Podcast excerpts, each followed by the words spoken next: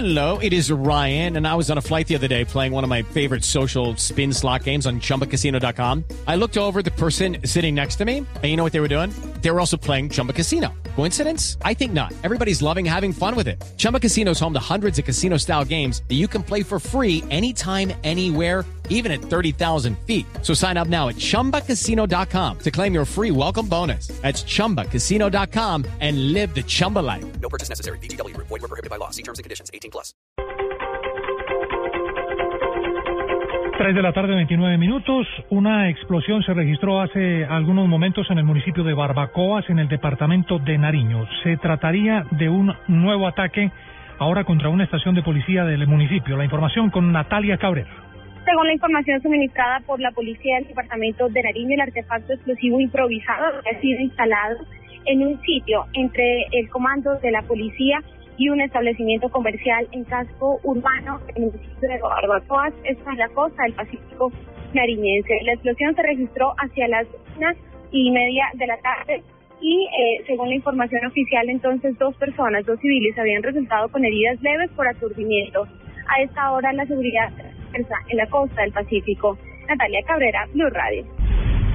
Natalia, muchas gracias. El gobierno nacional asegura que con atentados y ataques como los registrados recientemente se aleja cada vez más la posibilidad de un cese bilateral del fuego. Sectores políticos reiteran su apoyo al proceso de paz, pero exigen gestos de voluntad de diálogo por parte de la guerrilla. Simón Salazar.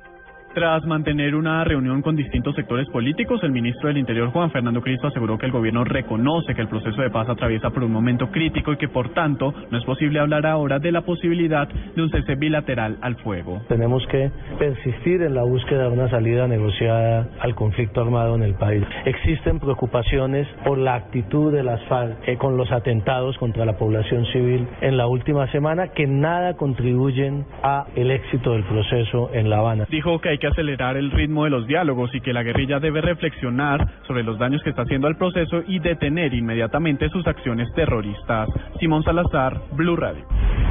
Simón, muchas gracias. Vamos ahora a la Comisión Primera del Senado de la República, donde se está discutiendo el Código de Policía. Diego Monroy, ¿qué ha pasado?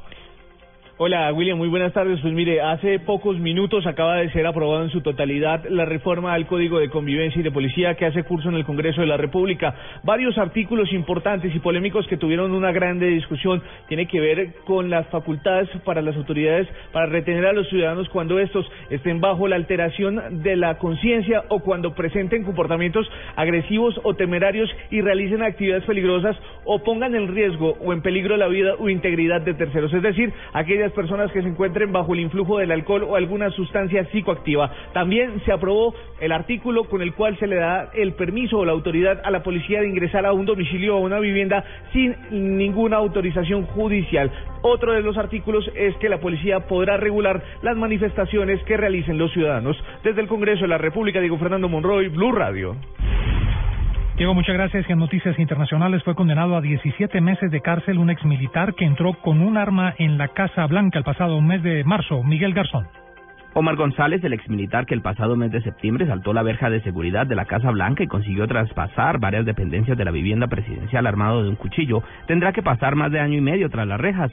La incursión de González provocó la renuncia de la directora del Servicio Secreto Julia Pearson, criticada por los fallos en el anillo de seguridad que permitieron al intruso entrar al domicilio del presidente Barack Obama, que había abandonado el lugar unos minutos antes. Veterano de la guerra de Irak, con problemas mentales y originario del estado de Texas, González, de 43 años, tendrá que vivir bajo libertad durante tres años una vez cumpla su condena en prisión, informó la Fiscalía del Distrito de Columbia en un comunicado.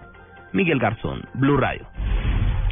En los juzgados de Palo Quemao, en Bogotá, se realiza a esta hora la audiencia contra el expresidente de la comisionista de Bolsa Interbolsa, Rodrigo Jaramillo, en la que se dará a conocer el sentido final del fallo en su contra tras aceptar su responsabilidad en el desfalco de la firma comisionista.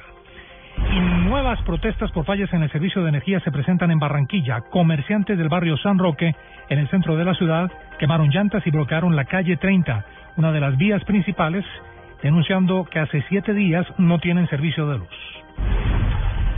Hasta aquí este avance informativo. Quédense con el partido Paraguay-Jamaica desde Chile con todo el equipo deportivo de Blue Radio.